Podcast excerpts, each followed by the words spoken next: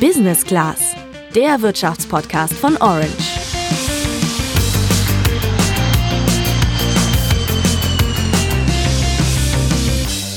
Also, dass eine zweite Welle kommt, das wussten wir doch eigentlich alle. Aber dass es dann so hart kommt, das habe ich ehrlich gesagt nicht erwartet.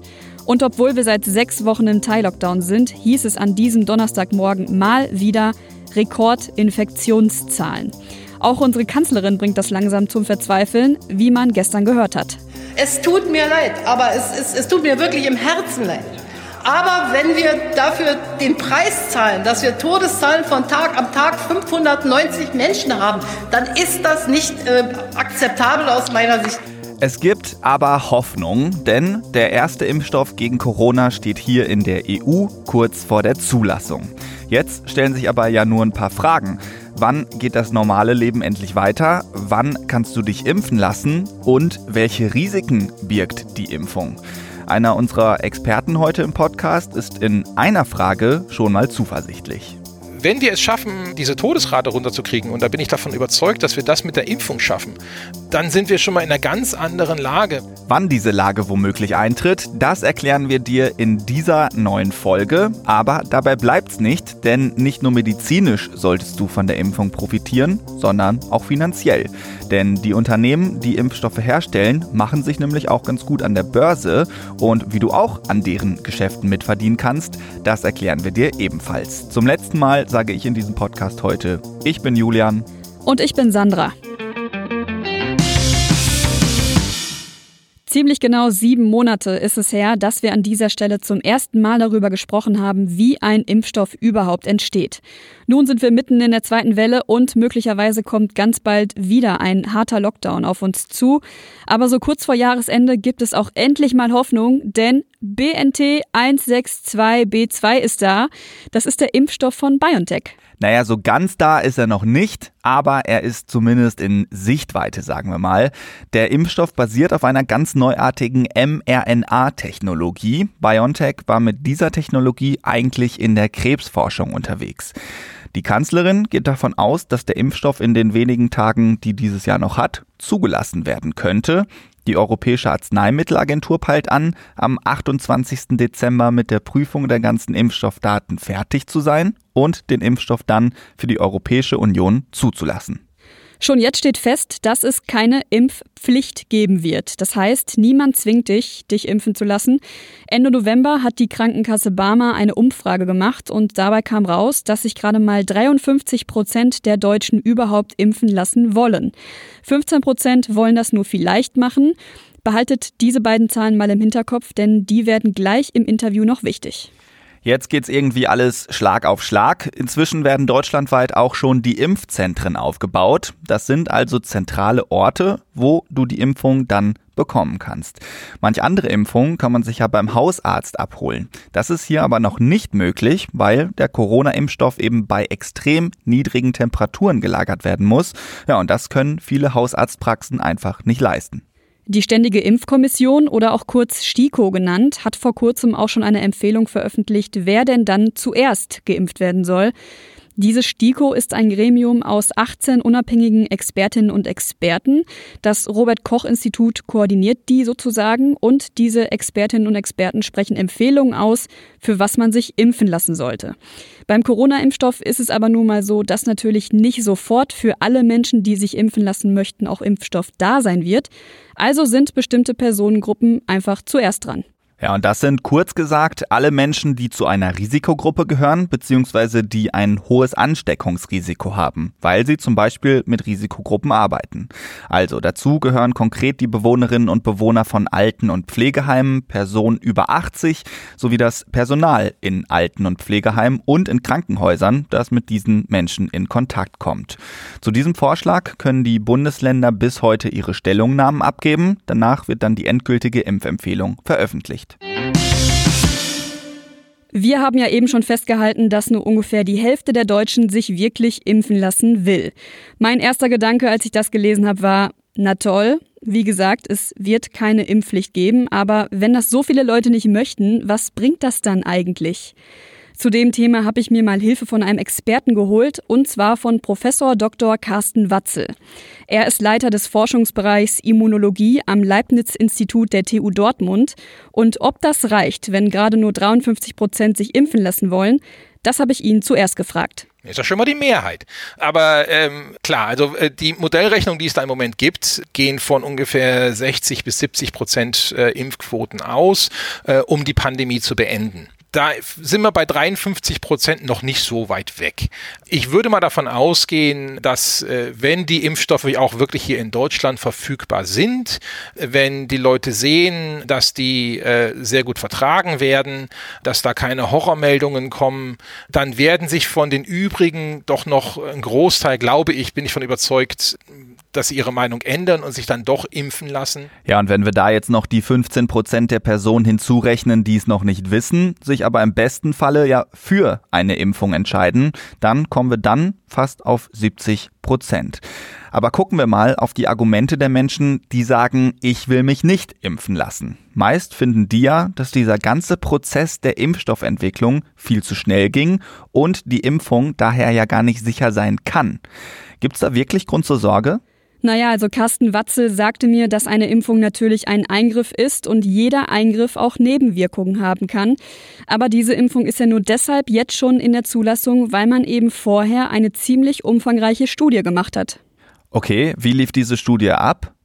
Ja, das ist gar nicht so kompliziert, wie ich am Anfang erst dachte. Also man hat 43.000 Menschen für diese Studie rekrutiert, vor allem in Ländern, in denen die Fallzahlen sehr hoch waren, wie zum Beispiel Brasilien oder die USA. Die Hälfte davon haben den Impfstoff bekommen, die andere Hälfte ein Placebo, also sozusagen eine Flüssigkeit, wo nichts dahinter ist. Von diesen Leuten, die da mitgemacht haben, haben sich am Ende 170 mit Corona infiziert.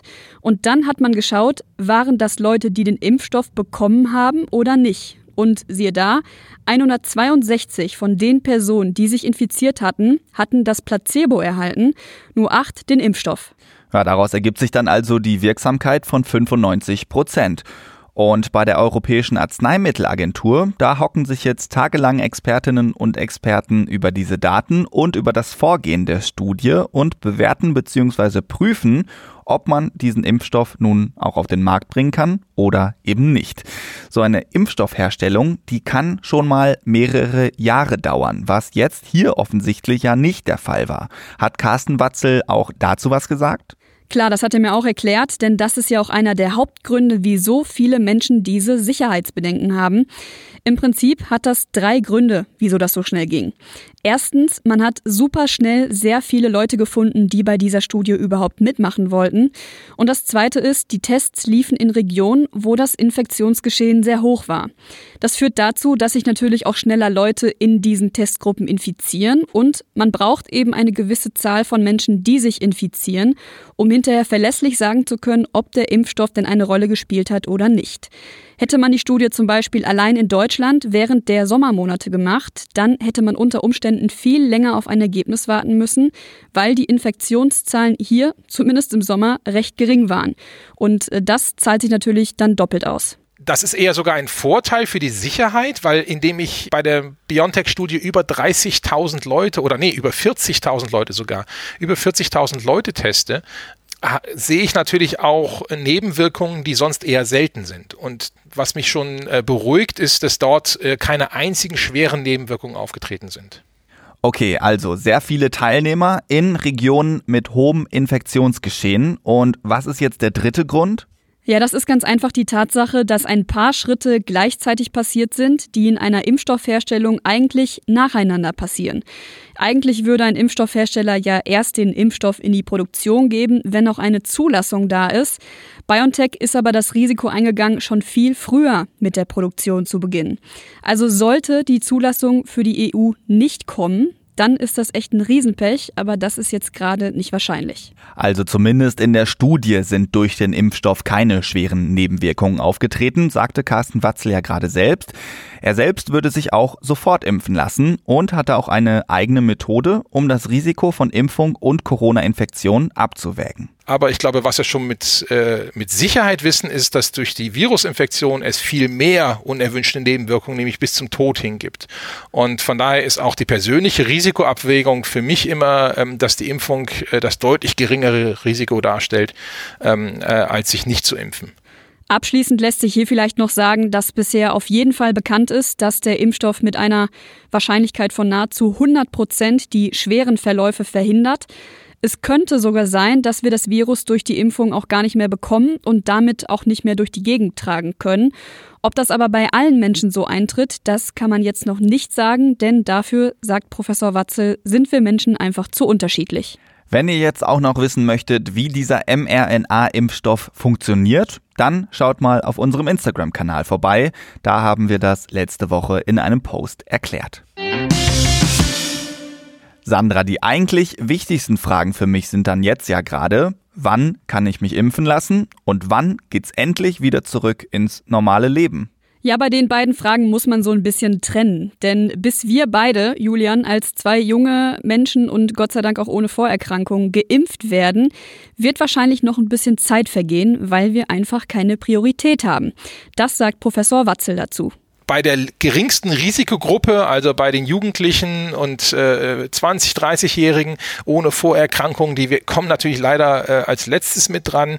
Ähm, da hoffe ich aber, dass wir da im Sommer, ähm, spätestens im, im Herbst ähm, nächsten Jahres schon damit anfangen können, dass da Leute auch geimpft werden. Okay, das ist ja schon noch ein bisschen hin, ne? Ja, aber das muss ja nicht heißen, dass erst dann wieder alles normal läuft. Ganz ehrlich, ähm, wenn wir jetzt erstmal die, die äh, vulnerablen Personen impfen, also die, die äh, eine höchste Wahrscheinlichkeit haben, einen schweren Verlauf von der Krankheit zu haben, äh, wenn wir die schützen können durch die Impfung und wir vielleicht immer noch 10.000 Neuinfektionen oder 15.000 Neuinfektionen pro Tag haben, aber jetzt keine 400, 500 Todesfälle, sondern vielleicht nur noch ähm, 10 oder 20 Todesfälle pro Tag haben, dann ist es eine, äh, eine Viruserkrankung, äh, dann lasse ich diesen Grippevergleich so langsam mal gelten, ähm, dann ist es eine Viruserkrankung, die man äh, langsam in den Griff kriegen kann und auch dann glaube ich schon, dass man äh, Sachen lockern kann, ohne dass jetzt wirklich alle durchgeimpft sind. Überzeugt ist er übrigens auch davon, dass Großveranstaltungen ab Spätsommer, Herbst nächstes Jahr wieder möglich sein werden. Das heißt, Julian, du kannst endlich wieder ins Stadion und ich kann auch endlich aufs Scooterkonzert. Neben diesen guten Nachrichten gibt's noch eine weitere Möglichkeit, wie du von dieser Entwicklung profitieren kannst und dir durch den Impfstoff quasi Geld in die Taschen stecken kannst. Dazu haben wir uns Maike Telkeder zur Seite geholt. Sie ist Pharmaexpertin beim Handelsblatt und hat uns erklärt, wie das funktioniert.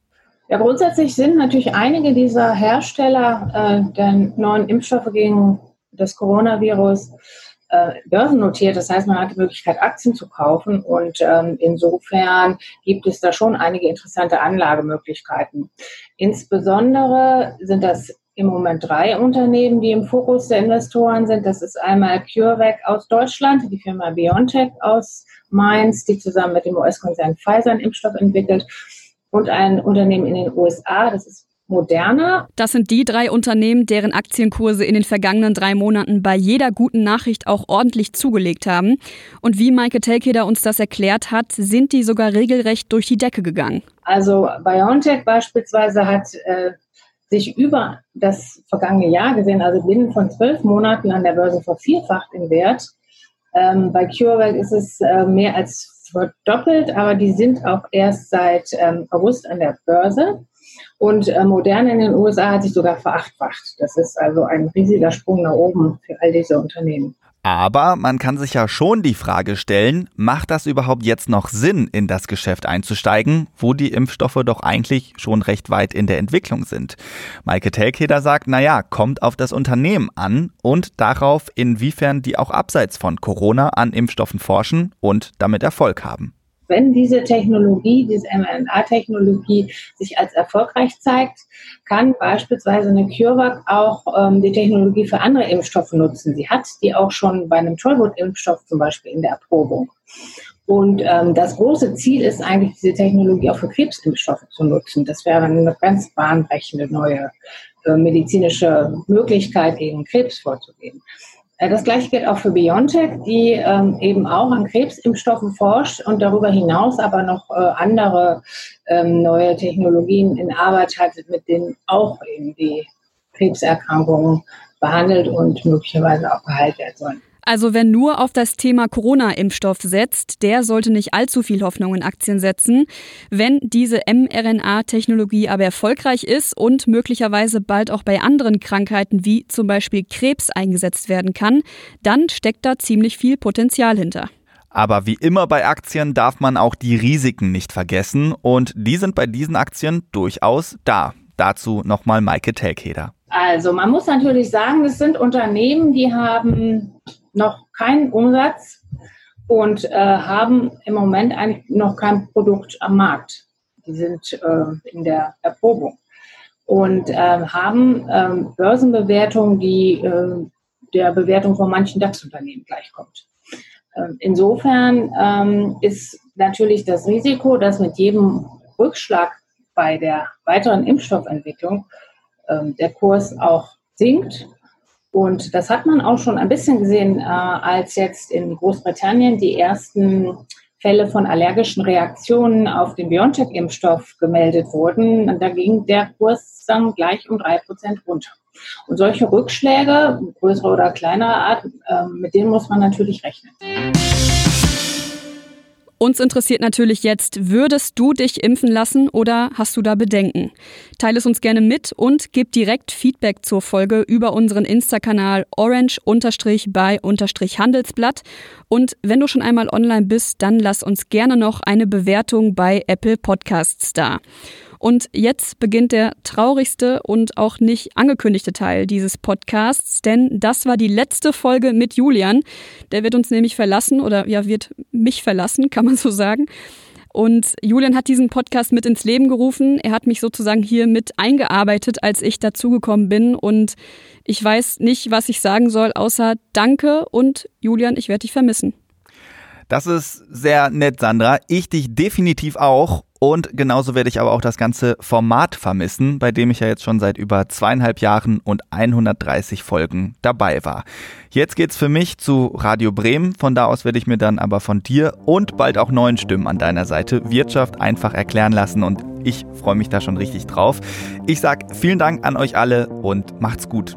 Julian, für dich nur das Allerbeste und uns allen wünsche ich jetzt schon mal ein schönes Wochenende. Bis nächste Woche. Ciao.